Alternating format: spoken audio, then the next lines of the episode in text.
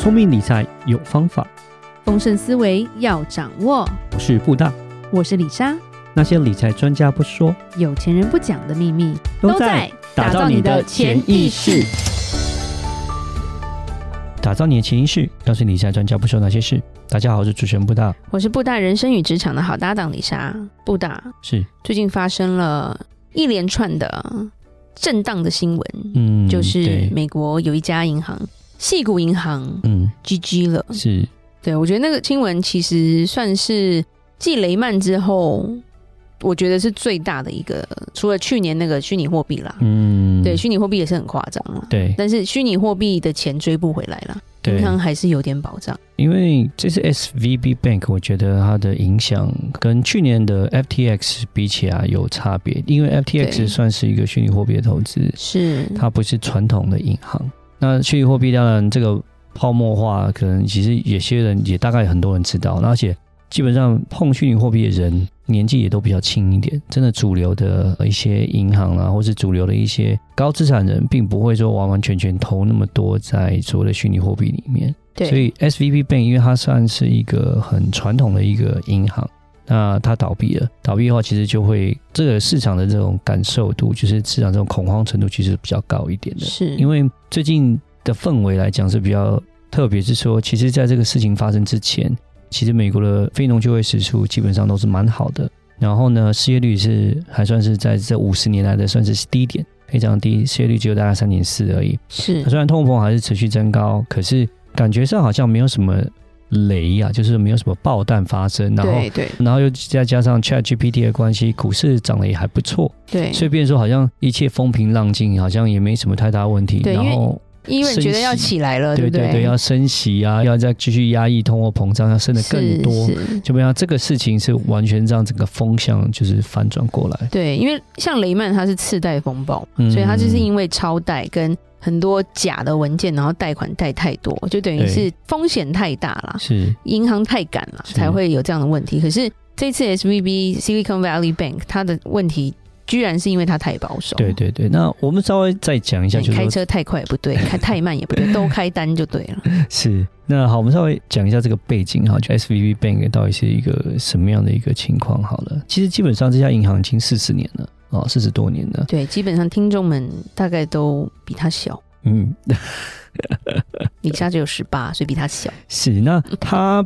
也不是很大，也不是很小的银行，算是一个中型银行。全美大概也是排名大概四十几名左右这样子。那也不小啊。可是也不是很大那种，大到不能倒。对，所以算是一个中型银行。它是位在西谷这样子。是。对，要叫它西谷银行嘛。那它尤其是在这几年来，它的业绩成长的非常快速。那因为它的本意就是说，其实它跟很多的这种，有些细股很多新创公司，它其实都有合作。然后呢，它有呃借钱给他们，放贷给他们做融资，嗯、所以也很多很多的细股的这些新创公司啊、呃，他们都有开户，然后呢都有放钱跟在在里，在里面这样，所以它跟细股的这些公司们其实是相当多的关系，对。是，它是这样的一个背景出来的，嗯、对对对。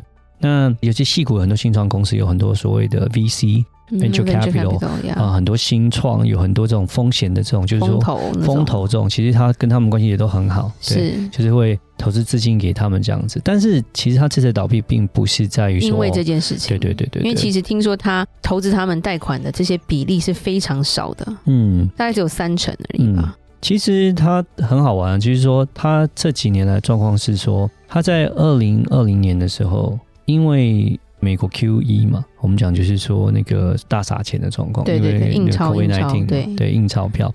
那在这样印钞票的情况之下呢，那就钱就变多了。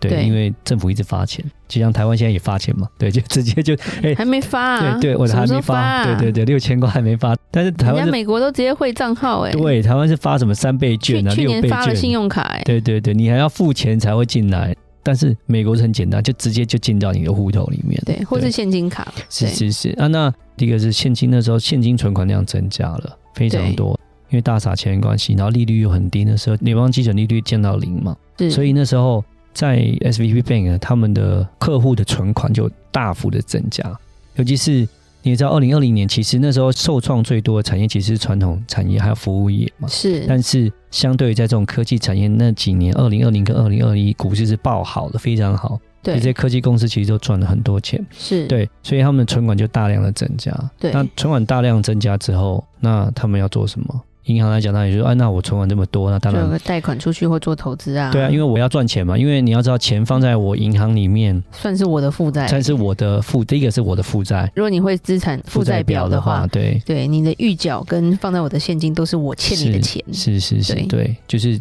客户放钱进来，这个钱不是我的钱，这个是我的负债，而且是我这个钱放在里面的话，我要有成本嘛，对不对？我要控管。对不对？那所以说，当然我这些钱进来的话，一般来讲，银行做法都是钱进来之后，我会把它放出去，嗯，放贷出去，放出去，对。然后呢，哎，我就再去赚利差，这样的。可能说，假设你钱进来，我给你利息一一趴的话，那可是我会拿出去做一些不同的借贷出去，对，借人家钱可能就抽两趴，抽三趴，是，或者房子，或是公司各方面做融资，然后中间赚这个利息嘛，这个利差就是银行的他们所赚的嘛。那其实 SVB Bank 来讲呢，他们知道说。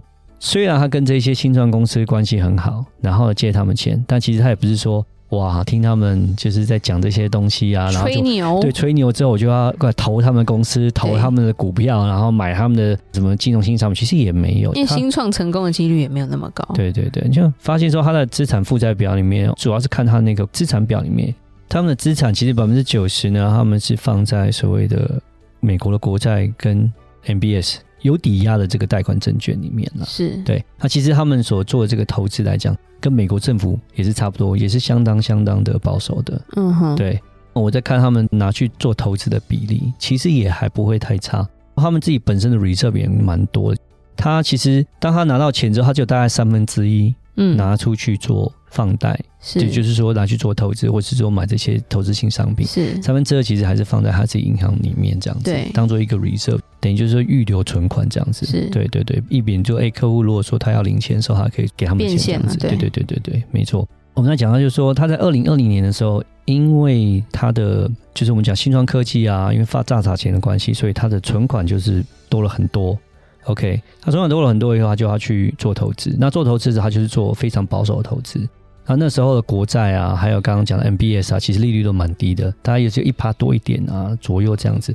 但他还是做了，做做做做做做做。可是最大的问题就是说，在二零二二年，就去年的时候，是因为我们利息改变了嘛，因为通货膨胀关系，定存都有三点多四。对对对对对对对。那利息改变之后，整个联邦基准利率升息，升息之后有碰到问题是什么？他所谓买这个美国国债，跟他要买这个 MBS 这些债券的属性的东西，它的。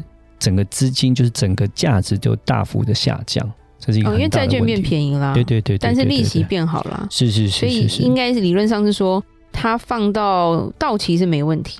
其实他有碰到这样问题，就是说它的价值下降了，嗯，价值下跌，但价值下跌其实也没关系。就是说债券的好处就是说，到期就还是本金还你啊，对对对对对。那他们在那个时候都是买比较长期的债，基本上都是看是我看到大部分他买都是所谓的十年以上的债券，因为十年以上债券那时候才会利率就比较好一点点，嗯、好一点点，短天期比较差。对，当初那时候是长天期会比较好，所以他都买长债。他长债就说啊好，我现在虽然短期亏损，但没关系，我就持有到到期也没有关系，是是，那就好继续等。但是谁知道？谁知道？主要来讲是在二零二三年，就是这一阵子来讲，就是说。这些新创公司他们的获利其实有下降，也不是钱那么多了。是，那他们开销还在慢慢复苏中。对对对，那你知道年初的时候，很多科技人也是裁员啊，要降低他们成本。到现在还在裁员。是，那所以他们的开销变多，他们所需要的现金变多，所以他们开始从银行里面做提领，一直在提领，在提领，提领到他发现不够了。OK，他有不够的一个状况，那这不够的状况就变成说，哦，他因为现金流不够，他的流动资产不够，没有办法去应付这些客户的提领的时候，他就决定做一个政策，就是说，他把他的大概是总价值有两百一十亿的美金的资产，就是我们刚刚讲的这些国债啊，这些 MBS 的东西，他把它认列，他去把它给卖掉，认赔了。我先认赔一下，我认赔，他这认赔大概有十八亿的这个赔偿，就是大家损失。他认赔完以后，他想说：“我先认赔，我至少有个流动资金出来，我现金出来，我可以应付这些客户的。”然后就是说，他如果要领钱，我没有问题。但同一时间，他就宣布说：“我想要做一个所谓的现金增资，这样子就变我稀释股票，希望大家能够再投钱进来。然后呢，他希望他募资的目标是大概募到二十二亿。等于是可以 cover 掉这个十八亿的这个损失的。但是这个新闻出来之后，没想到是投资人是不认账的。投资人看到这个消息是觉得是害怕、是恐惧的。第一个是怕到钱又出不来，对，第一个现金增资他们也不增了，大家也不想投，也不敢投，被 FTX 吓死，所以然后呢，反而是市场上开始做所谓的挤兑，开始从里面钱拿出来，对。对所以，其实他当他那一天这个事情公开的时候，他的股价是大概下跌百分之六十，然后呢，而且他盘后跌了二十一趴。但是没想到在隔一天的时候，因为大幅度的挤兑，大幅度的挤兑，挤兑到后面直接，因为那一天挤兑了大概四百二十亿的美金，大家都全部疯狂的提出了，结果他就因为这样，他资金不够，他就全部倒闭了。所以算是一个蛮快的一个速度，然后就这样做出啊，然后他其实也没有说所谓投不对的东西，其实都没有，就真的就是他其实就是所谓的缺乏资金的多元化。对对对对对。所以加上说这个东西它没有那么活化的资金的时候。一旦发生挤兑，他就吐不出钱来了。是是是，就变成那个 FDIC 接管了。那有一些几个重点就说，哎、欸，会不会像雷曼兄弟那样子？那我们看到是说比较不会，是因为它算是比较是所谓一个 local 一个当地的银行，它不是一个像雷曼兄弟，它是一个个别个案嘛。对，一个特别个案。对，那因为雷曼兄弟它是有卖投资商品，而且跟全世界都有连接，那所以说它所普及的就是有碰到那个整个。区域影响是更大，它基本上它是只有这一块而已。那只是因为它单纯它公司的管理的方面、资金调度方面做得不好，所以才造成这样的一个挤兑倒闭。所以看起来比较像是个单一事件，对。但是有一些要注意，就是说，变是大家在于对于小银行他们的信心度可能会不足。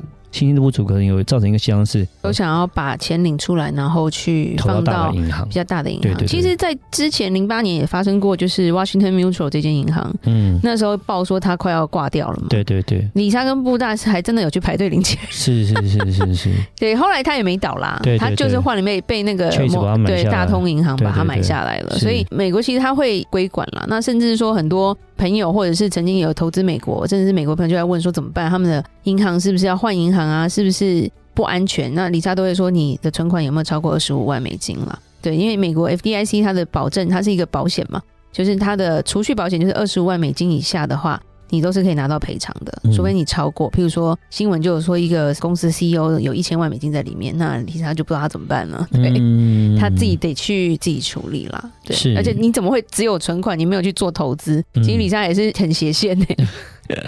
每个人他可能他需要的一些流动资金是比较多一点啊，这个很难说了。对，那其实在这个事情发生的时候，在联准会其实当天也就晚上就开会，他们其实也推出一个新的法案，它叫做 BTFP，就是 Bank Term Funding Program。它这个就是一个短期的一个银行定期融资计划啦，针对一些小银行，然后呢，他们如果假设有跟 SVB Bank 一样，他们有这样流动性的风险的时候呢，他可以把他们本身所持有这些债券、这些资产。拿来跟林准会，然后质押做个抵押，做个抵押，然后跟林准会借钱。然后林准会他还不是以现在的现值去做资产的计算，他是以你当初买的那很不错啊定价来做的。我刚刚讲就是因为二零二零年的时候买很多所谓的债券，可能这两年就跌超多，也是去年跌超多。那如果是以现值来做的话，那当然那个价值就差很多了嘛。所以他们有点算是开一个后门，是以当初的买价来当做是一个定价。然后你可以跟政府借，然后大概借大概就时间是一年左右这样子。那当然只是说这个就是算是一个救急不救穷啊，就是说你就是如果说真的有这样的状况，可以稍微急救一下这样。那希望可以继续撑下去这样子。是，因为主要来讲是说怕说不希望是成为一个股牌效应，好像大家开始一个爆一个爆一个爆一个爆一个爆。因为有一些小银行、中小银行，像是 First Public Bank 或是那个 Western Alliance，他们都是。股票在这个事件之后都跌了六十几趴，还是跌了四十几趴，都是蛮可怕的。大家就会有那种所谓的、呃、恐惧恐惧效应出来。对对对，对对对，真的会紧张。那其实转回来就是在台湾，其实也有所谓的储蓄保险嘛。嗯，只是台湾不是二十五万美金，台湾是三百块，呃，不是三百块，三百万台币。嗯，储蓄啦，如果你今天做的投资那个不算了，其实就是你的钱放在那边躺着不动的话。他会赔到三百万了。是，那其实台湾唯一有这样的一个保障，所以有些人会说，那我如果我钱很多，我就十个银行各放三百就好了。嗯，或者是说像美国的话，你就是十个银行都放二十五万美金就好了。哦，对，是是是。然后就是其他钱就要转投资啊，买股票啊，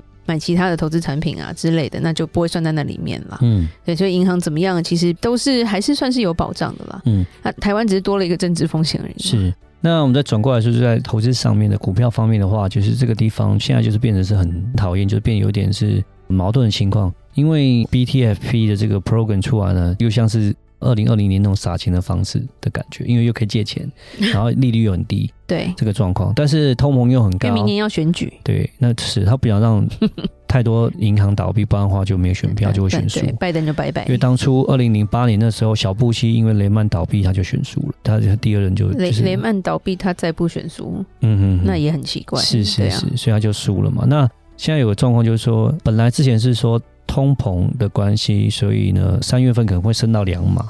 结果因为这个事情，反而是开始很多人说，搞不好就再升一码就结束，就不再升息了，就变得是有点矛盾的状态，就是说。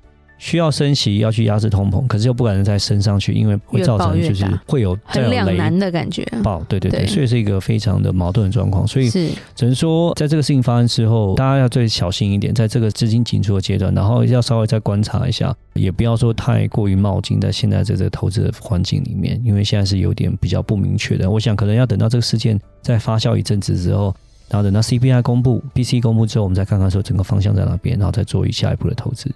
了解，好，这一次讲的是一个最近很关切的一个重大事件。那我们今天讲到这，嗯、如果你对我们的小资族的福利跟多一点的理财的一些讨论有兴趣的话，一定要加入我们的脸书社团哦。那有任何关于理财问题，也欢迎留言或寄信给我们。打造你的潜意识，让你谈钱不再伤感情。我是李莎，是布大，我们下次见，拜拜。拜拜。